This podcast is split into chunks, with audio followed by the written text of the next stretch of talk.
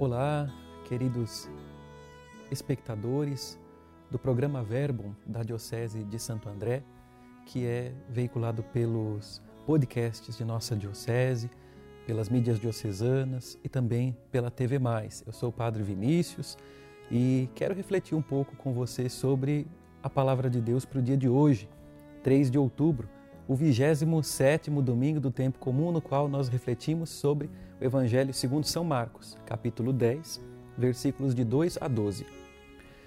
Alguns fariseus se aproximaram de Jesus. Para pô-lo à prova, perguntaram se era permitido ao homem divorciar-se de sua mulher. Jesus perguntou: O que Moisés vos ordenou? Os fariseus responderam: Moisés permitiu escrever uma certidão de divórcio e despedi-la.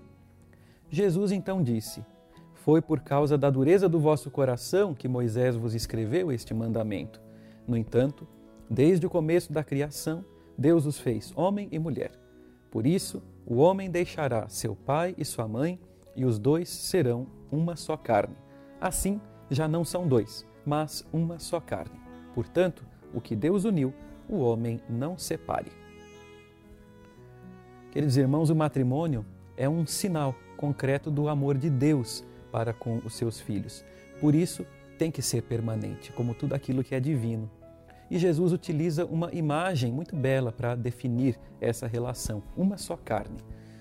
Pelo batismo, meus irmãos, também nós fomos incorporados a Cristo de uma maneira irrevogável, de uma maneira permanente. É, diante da grandeza desse desafio da vida cristã, existe a tentação de buscarmos, como os fariseus propuseram a Jesus, soluções fáceis. É, aparentemente, é mais fácil mesmo divorciar Deus da nossa vida, ou setores de Deus que nos são incômodos da nossa vida.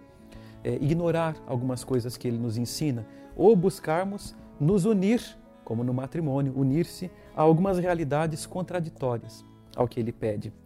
Mas, meus irmãos, essa separação é como provocar uma ruptura na nossa própria carne. Jesus mesmo disse no Evangelho: uma só carne, porque nós fomos feitos à imagem e semelhança de Deus.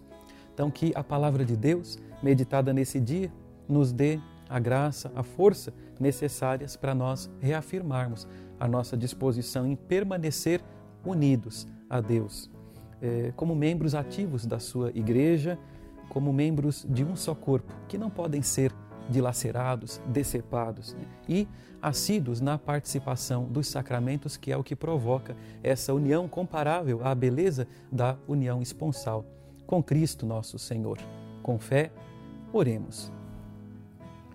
Ó Deus eterno e todo-poderoso, que nos concedeis, no vosso imenso amor de Pai, mais do que merecemos e pedimos, derramai sobre nós a vossa misericórdia, perdoando o que nos pesa na consciência e dando-nos mais do que ousamos pedir. Por Cristo nosso Senhor. Amém. E que desça sobre você, sobre seus familiares, amigos, sobre suas intenções, a bênção de Deus Todo-Poderoso, Pai e Filho e Espírito Santo.